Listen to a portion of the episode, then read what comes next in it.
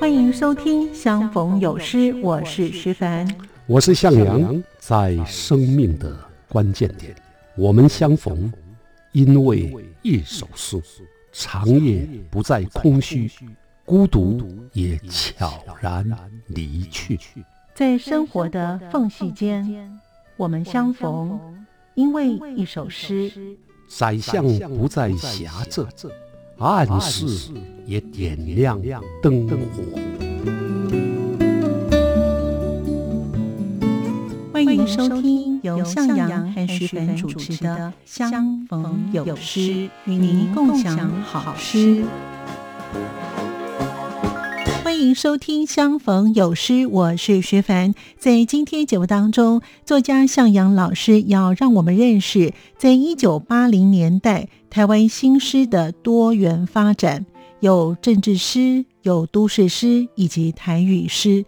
什么是都市诗？什么是政治诗？以及台语诗的定义，还有一些诗人的代表，我们在节目当中一并来了解。欢迎收听。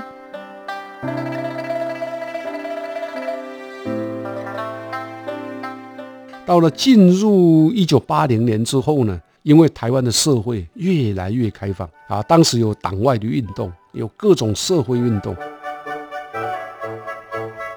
八零年代是台湾整体社会啊，不管是政治、经济、传播资讯，还有文化啊，变动最大也最剧烈的年代。欢迎朋友们收听《相逢有诗》，我是徐凡。我是向阳，今天呢，向阳老师呢要带领我们认识呢，在一九八零年代台湾新诗的多元发展了，越来越活泼了。老师，没错。我们上个礼拜呢谈到是一九七零年代的新诗发展，我们也介绍了吴胜、黎明勇、萧萧还有罗青这四位的诗人。这礼拜我们就要开始进入一九八零年代了。换一句话说呢，就是呢。江山代有人才出，各领风骚数百年。在每个不同的年代呢，都会有人才出现，他的创作也有一些不朽的作品。因此呢，一九八零年代出现的诗人就更年轻了。那他们的表现如何呢？老师？哎，就像你刚刚所讲，江山代有才人出，对啊，所以会越来越好。对，那一九七零年代的台湾新诗啊，我们上次谈过了啊，有五个特色，是基本上。传统社会生活现实、大地本土、世俗，还有大众，另外多元自由啊，就是它的主要特色。嗯，到了进入一九八零年之后呢，因为台湾的社会越来越开放啊，当时有党外的运动，有各种社会运动，比如说环保啦、原住民运动呢、女性运动。也都如火如荼的展开，所以一九八零年代跟一九七零年代有更不一样的发展。也就是说呢，社会进步了，改变了，所以新诗的创作还有风潮，这些诗人也会跟着改变，因为那个时候受的教育也不太一样了。是的，那因为新的一代也受了比较完整的教育，对啊，所以在整个社会就发生了改变以后，台湾的新诗跟着改。当时的年轻诗人叫林耀德。也曾经用我的一个论文呢，做基础啊，去谈一九八零年代新诗的五个特色啊。我们先了解这些特色是什么。第一个就是意识形态方面呢，有政治取向；第二个是主题的方面开始进入多元思考；第三呢是资讯管道的方面，传播手法有所更张；第四呢内涵本质的部分。都市精神的觉醒，第五就是文化生态上面呢，是第四个世代的崛起，表现在诗人创作上，我们也可以说就是多元的创作内容跟手法。听起来有点复杂呀，也还好啊，就是不同的状态下的一种结果。所以多元的创作的内容跟手法，也就是说呢。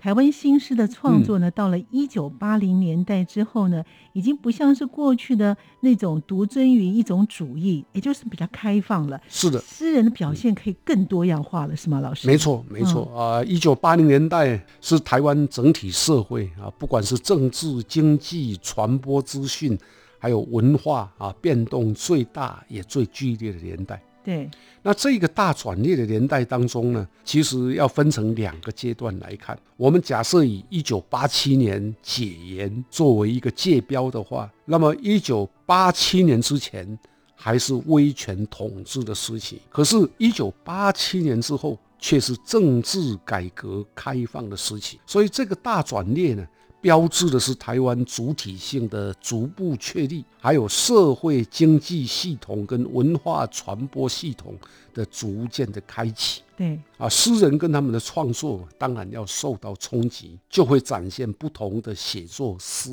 维跟作品。我们通常把这个称为多元。一九八七年前后的台湾呢，对。啊，什么事情都很热闹的，包括当时的股票市场也是冲到最高点。哦。啊，所以那个年代叫做台湾钱银卡巴的年代。哇，所以那个时候呢，大家都知道哈，是在一九八零年代那个时候。所以老师是不是呢，可以呢比较具体的举出的有哪些呢不同的写作的思维跟作品呢？好。啊，林廖德最早提的就是叫做都市诗啊，也可以说就是一九八零年代最显眼的创作类型。可是，一九八零年代不会只有这都市诗，没错啊，因为台湾的政治变革还有台湾意识都在壮大。解严之前呢，其实有一种诗叫做政治诗就出现了。哦，啊，那解严之后呢，又有台语诗的队伍形成。另外呢，其实在整个一九八零年代，还有很多女性的诗人出。现他们写一些比较具有女性意识的诗，还有原住民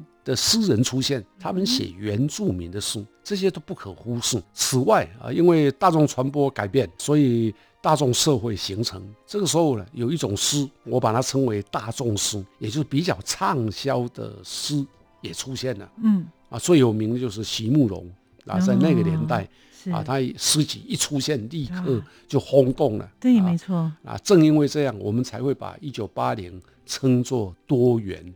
啊，所以以往诗刊呢，诗的杂志啊，还有诗社啊的影响力，到这里就没有什么太大的影响，萎缩了。哦。啊，那所谓主义、超现实主义啦、写实主义呢，也就不再实行了。所以现代主义这些都慢慢的，对呀，大家都不再强调了，各吹各的号。嗯嗯啊，每一个人有每一种不同的表现的方式。所以其实一九八零年代，它是一个诗的一个非常大的一个转类点，很多的诗是不同的元素。没错，没错，而且呃，诗不再只有一种标准。哇，真的是很蓬勃哎哈。对对对。那我们就按照老师您说的顺序，我们就先来介绍都市诗喽。好，我先定义一下什么叫都市诗。好，都市诗呢，指的就是。一个诗人，他用都市作为题材，描绘都市现象以及都市人的情境的这种诗作。早期的诗人里面呢，像罗门，他写过一些都市诗。进入一九八零年代以后呢，比较具有代表性的诗人是林玉跟林耀德。林玉的玉呢，就是一个或者的或，嗯再加两撇。对。所以就是霍三撇 啊，林玉啊，林玉这样比较好记。是啊，啊，那林玉他是一九五七年出生，嗯南投人啊，十四岁的时候开始写诗，在一九八零年代初期呢，就用一系列的都市诗啊受到瞩目。嗯嗯，他的诗呢是在自然书写跟城市书写这两个。题材上面都有很优秀的表现，是的啊，其中特别对都市的上班族的那种心情啊，写的入木三分。对，我想举他一首啊，写上班族上班的时候的心情的诗，叫做《订书机》啊，做例子。对，麻烦你朗读。好，这个林玉呢是向老师的弟弟哦，所以他们一家人呢 都非常有才华哈。好，我们来念一下这首呢上班族的。订书机咬牙切齿，把那订书机将腹中的细细铁钉涂到雪白的文件上，两样无干的事宿命地叠在一起。宿命的我在文书桌上细细抄腾着，等应讽刺，却又无端想起雪地里那道绵长的铁轨，多像白纸上这行墨色字迹，多像啊！弓着背坐在书桌前，我多像那把订书机，狠狠的咬牙切齿，狠狠的将日子一叠一叠钉起来，堆起封起，真的是蛮有趣的哦。把那个订书机的那个拟人化了哈，全部都写出来了。是的，林玉呢是在一九八二年呢，嗯，啊，因为当时《中国时报》的人间副刊是百万大报，是。那时候的主编呢叫做高信江，是，啊，他将林玉给他的诗啊，用连载的方式啊，在副刊发表，嗯一共推出了十多首嗯，啊，使得所有的诗人都非常羡慕对，啊，也受到重视，所以他当时就被认为是上班族的代言人。嗯那你刚念的这首《订书机》啊，是他的代表作。嗯哼，这首诗其实很简单，就是要写一个上班族每天打卡上班 啊，然后当文书啊，也许是当秘书，也许是当一般的啊这个反机要都有可能公各种。务人员不管不管是在公家机关、是是在民营，都全部的办公桌上呢，一定会有订书机，是的，嗯 所以他就用订书机啊来暗喻啊这个上班族就像订书机一样，每天咔嚓咔嚓咔嚓的，啊啊，所以他说咬牙切齿啊，那把订书机将腹中的细细铁钉吐到雪白的文件上。啊，你看，这个就是我就像订书机呀、我们我们如果讲白话会说，哎呀，我的日子就像订书机一样，每天这样咔嚓咔嚓的，也不知道干嘛，对不对？啊？可是他要进一步的说啊，多像啊，我多么像这个订书机呀、弓着背坐在桌前的我啊，就像这个订书机一样，要吐尽内心的烦闷，嗯。所以就用狠狠的啊，有点他把咬牙切齿、啊嗯。断成两个句子啊，他说狠狠的咬牙切齿，狠狠的将日子一叠一叠钉起、堆起、封起，他就要这种咔嚓咔嚓咔嚓的声音。哦，所以他就是咔嚓咔嚓咔嚓，对对对对，哦。所以这也有模拟啊，我们在钉订书机的时候有点愤怒，这样咔咔咔咔咔咔 啊，模拟那个形态。所以要快很准就对啊，了。所以啊，运笔啊就像嗯刀子一样啊，又狠又准。哦，这个也是余光中说他的，哎哦，所以他真的是一举就中了这个主题啊。没错嗯没错。哎好，那我们听完了这个都市诗的解释跟代表作之后，那政治诗呢？老师，先解释一下什么叫政治诗。对，政治诗指的就是说，一个诗人他用政治的议题或者政治的事件当成写作的题材，来抒发诗人的想象，嗯或者借以批判或嘲弄政治现象的诗，嗯我们都可以称为政治诗啊。那在一九八零年代呢，因为前面有一九七九的美丽岛事件，嗯哼，所以党外运动如火如荼啊。当时诗人写政治诗，虽然还是有一些禁忌，可是那个年代办呃诗刊的年轻人，比如说像我办的《阳光小集》，还有《春风诗刊》呢，都已经出现了不少批评政府的诗作。有的诗刊啊，包括《阳光小集》跟《春风》，也遭到政府的查禁。嗯 啊，那个年代就这样。嗯那一九八四年，阳光小集还推出了一本专辑，叫做《政治诗专辑》嗯啊，邀请诗人来创作政治诗，嗯也引起了社会的瞩目。哇，的确哦，这样子会引起社会瞩目哦。是而，且呢，你看呢，老师刚才有讲到，都会因此遭到政府的查禁哦。那你们还是坚持哦，要出这个政治诗的专是是辑哦。呀，没错。好，所以有那个勇气哦。嗯所以是不是可以请老师举一些代表性的诗人跟诗作，也让我们的听众能够更了解政治诗的表现的方式？我就举刘克襄做例子吧。好啊，刘克襄现在好像是中央社的董事长了。是的啊那刘克襄一九五七年出生。嗯啊，是台中人。他从就读文化大学新闻系的时候开始写诗，嗯后来呢，啊，越写越好啊，也写很多的小说、散文、自然书写啊。他同时是一个喜欢鸟的作家，对，所以也有人把他称为鸟人作家 啊。那他的诗呢，呃，出入在个人，有的是个人情怀，可是也有很多是社会、自然跟人文啊，所以他写出了呃一个诗人比较多领域的写作方式嗯啊，对台湾的历史也有相当的关注，那也写呃政治恐怖年代知识分子的苦闷。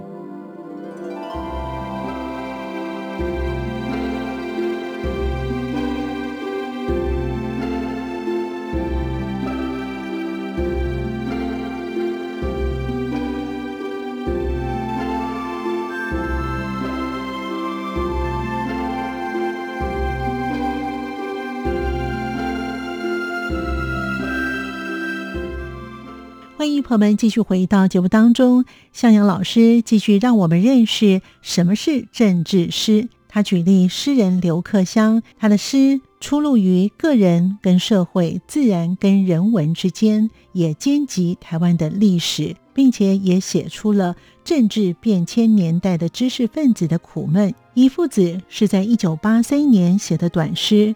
这首诗借由三个人来暗示台湾的不同的思考方式。我们继续聆听向阳老师带领我们一起去认识。当时选入的诗人呢，除了林宗元跟我以外，还有黄敬年、黄树根、宋泽来跟林阳明啊，就形成了一个像是比的队伍。啊，也就是说，开始能够让大家看到，已经有六位诗人在用台语写诗。台语诗啊，他在战后的阶段开始慢慢的衔接了1930的台湾话文运动。啊，这里我要举他写于1983，嗯，1983年他曾经写过一首很短的诗，叫做《遗父子》啊，请你朗读。好，这首。一父子，一八九零年、一九一五年，一父子陈念中喜欢讲中文，战死于交八年。一九五一年，一父子陈立台喜欢讲闽南语，自强于一个小岛。一九八零年，一父子陈和一喜欢讲英文，病没于异地。二零一零年，一父子。啊，遗父子这首诗呢？对，你看它的诗行不是很多，对，很短，但是呢，它的寓意啊非常的深刻。这个里面呢，还带着对台湾政治跟历史的凝视，还有迷惘。我们看这首诗呢，它是用一八九零年开始的，对，啊，时间点呢，大概就放在大清帝国了割台前的五年。换句话说，在那个阶段，台湾的汉人。啊，还是清朝政府在统治。可是，一八九零年他的三节号啊，他用了一个三节号，他没有讲什么话。对啊，那这个三节号的使用呢，就有那种啊，还有什么好说的呢？那种感慨。那同时呢，因为运用了这个三节号，所以读者会产生兴趣，想了解啊，到底还有什么事呢？啊，所以它有引发读者阅读下文的用意。那么第二段就比较有内容了。第二段他说的是一九一五年呢，有个遗父子叫陈念中，他喜欢讲中文啊，战死在交八年。一九一五年呢，日本统治台湾啊，是在一八九五年，所以一九一五年其实已经统治了二十年。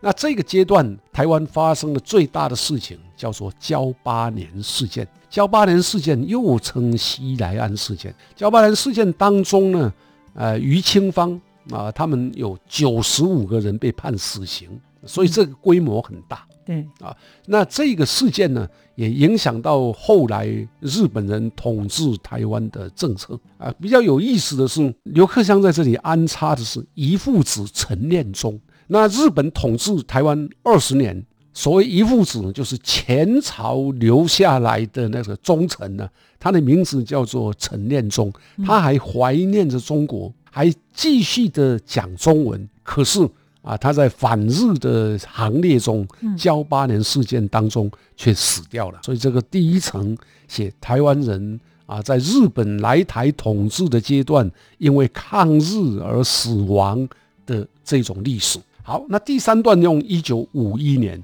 一九五一年呢，已经是民国四十年的事。一九四九年，中华人民共和国成立的，对，所以中华民国就来到台湾。进入一九五零年代呢，白色恐怖统治开始，所以在一九五一年的时候的那个遗父子，应该就是在日本年代啊接受教育，可是又主张台湾独立的台湾人。嗯，因为二二八事件的关系，是他把这个遗父子叫做陈立台。啊，前面那个遗父是叫恋中，对，怀念中国。嗯，那这个名字呢叫立台，要独立台湾啊，讲闽南话啊，到最后的结果是怎么样？在台湾这个岛上自杀了。嗯嗯，好，这那个都很短，可是我要讲这么长的时间。到一九八零年啊，他的姨父子叫陈合一的，练中立台来到这里叫合一，意思是要主张统一。可是他又喜欢讲英文，所以他人呢是在海外。对不对啊？那病没于异地，到最后也死在海外啊，死在可能死在美国吧。嗯啊，所以这首诗里面啊所强调的三个遗父子，它是象征着三个不同统治者底下的台湾人。嗯，他们的名字暗示了台湾的三种不同思考啊，不管他们是战死啊、自杀或者病死，都是遗父子的不断出现。那这些遗父子有的讲中文，有的讲闽南话，有的讲英文，所以台湾人呢，其实暗喻是在台湾到底要作为台湾，还是要成为中国的一部分，或者是全球的台湾啊之间的不断纠葛的主体性的思索。我想刘克襄处理历史跟政治题材啊，用这么简单的文字。却让我花了这么多的时间，相当不简单呢。花了好几分钟来讲这个，哦，其实它都有一个阶段性哈，一段一段一段的。其实没有想到，就像老师刚才所说的，这么短的诗里面有这么深层的含义。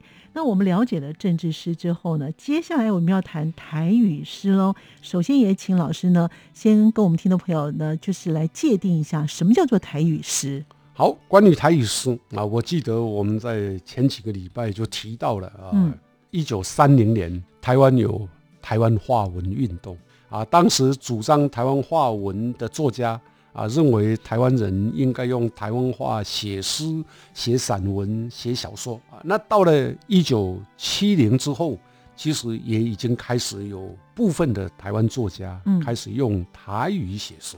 对啊，最早的是林中元跟我。可是语言呢，它的改变跟呃写作的题材基本上都还是用台语，所以我们称之为台语诗。到了一九八零年之后，用台语写书的人越来越多。我记得在一九九零一九九零的那一年呢，语言学家郑良伟教授还特别编了一本。台语诗六家选来标志这个台语诗的创作行列。当时选入的诗人呢，除了林宗元跟我以外，还有黄敬年、黄树根、宋泽来跟林阳明。嗯，啊，就形成了一个像是笔的队伍啊。也就是说，开始能够让大家看到哦，已经有六位诗人在用台语写诗，嗯，而且好像写的还可以的样子。写的很好吧？还可以的样子而已。后来的到了一九九零年代，写作的人更多啊，所以基本上台语诗啊，它在战后的阶段开始慢慢的衔接了一九三零的台湾话文运动。我们来介绍一下老师刚才讲的林央敏他的著作。好，我想林央敏呢，他是一九五五年生，嗯，民国四十四年，他是嘉义县太保市人。太波郎，但是他不是太保 啊。现在住在桃园啊。一九六五年呢，他就开始写古典诗了。嗯，到了一九七二年啊，他发表新诗。但是他真正开始台语写作是在一九八三啊，比较晚一点点啊，但是还不嫌晚啊。他是战后台语文学运动的倡导者，是也是台语文学理论的建构者，作品很多啊。除了诗以外，他也写小说。也写散文，而且也都写得很好。嗯，他是一个全方位的诗人。那我们要介绍他的诗是什么呢？叫做《嗯汤香台湾》。哦，这有把它变成歌曲。嗯，这首非常有名。是啊，他有很多作曲家为它作曲。是，然后有很多合唱团唱这首歌。是的。即使到今天为止，它都还是很多人喜欢的一首。那我先来念这一首诗。好，就请老师来念喽。咱若爱祖先，请你唔通嫌台湾。土地虽然有卡矮，阿爸的肝，阿母的血，压落乡土满世界。咱若爱子孙，请你毋通嫌台湾。有田园，也有山。果子会甜，五谷会芳，互咱后代食袂空。咱若爱故乡，请你毋通嫌台湾。虽然土炭无轻松，认真拍拼，前途有望。咱的幸福未输人。哇，念得真好！没有没有没有哈。我想这首诗呢，啊，是一首可以唱的台湾歌诗。是过去为这首诗做的曲子里面啊，最受瞩目的是作曲家萧泰然谱的曲子，没错，很受欢迎。没错没错。嗯，那这首诗呢，第一段呢，啊，写的是爱祖先。他说：“如果我们爱我们的祖先，请你不要嫌弃台湾啊。台湾的土地虽然比较狭窄，可是。”上面有父亲的汗，母亲的血，压落乡土满世界，到处都是啊！所以一开头强调的这个是啊，母亲、父亲啊，有父母血汗的台湾土地。那第二段呢，就写到这个爱家孙。我们如果为了下一代着想，也请你不要厌烦台湾或者嫌弃台湾。对，因为这个地方有田园，也有山啊，它的水果非常的丰盛，五谷、稻米这些啊，呃，非常的芳香啊，所以可以让我们的后代啊吃都吃不完啊。这描述台湾的物产丰盛，山林田园美丽。到第三段啊，就直接谈到故乡了。如果你爱你的故乡。啊，所以也不要嫌弃台湾。虽然在这里呢，工作赚钱啊，偷坦就是赚钱，并不轻松。嗯，可是只要你愿意，你肯认真拼斗，你就有前途，你的幸福就不会输给别人。对，啊，非常正面，非常阳光的啊。所以啊，整体上来读的话，这一首诗呢，它有非常整齐的形式，嗯，非常动人的韵律。对，也因此他得过金鼎奖的最佳作词人奖。哇，其实我们今天啊介绍的这些诗人跟诗作呢，都非常的精彩哦。但是时间是有限的哦，那我们也期待下一次呢，向老师呢再让我们认识其他的诗作。所以我们今天介绍了都市诗、还有政治诗跟台语诗三种，还有呢女性诗跟原住民诗。大众诗，那我们就等到下礼拜跟我们听众朋友一起来分享了。今天非常感谢向老师来，也谢谢听众朋友们的收听，我们下次见喽，拜拜。谢谢，拜拜。走过春夏和秋冬，梦想的心在跳动，我们拥